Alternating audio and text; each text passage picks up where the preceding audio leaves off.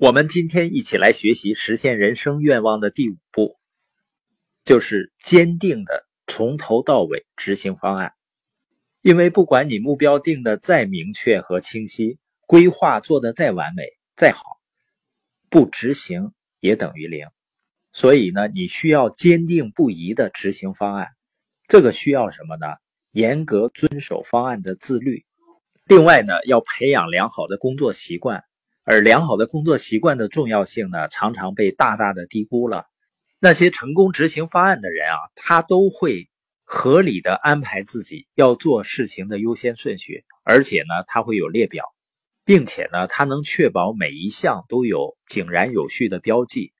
当然呢，这里也有很多成功有创造力的人士呢，他不善于执行，但是呢。他们会和高度可信赖的任务执行者建立互助互利的关系，而取得成功。也就是说，成功的诀窍呢，在于发挥你自己和周围人的优势。另外呢，非常重要的一点就是，如果你找到了解决方案，你的弱点是不重要的，因为每个人都几乎肯定不可能把五步的每一步都做好，因为每一步呢，都要求有不同类型的思维。而几乎没有人能擅长所有的这些思维，比如说设定目标，确定你希望你自己生活是什么样子，就需要你擅长更高层次的思考，如设定未来啊、优先排序啊，找出并且不容忍问题，需要你明察秋毫，擅长综合分析，始终保持高标准。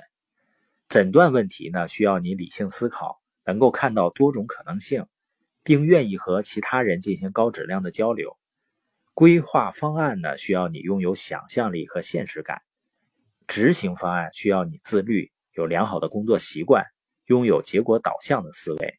你发现一个人很难拥有所有上述的品质啊？那我们又说了，实现真正的成功就必须好好做完上述五步。那我们应该怎么做呢？最重要的就是要谦逊。这样呢，你就能从其他人那里得到你所需要的东西。这也是我们为什么经常说没有完美的个人，只有完美的团队。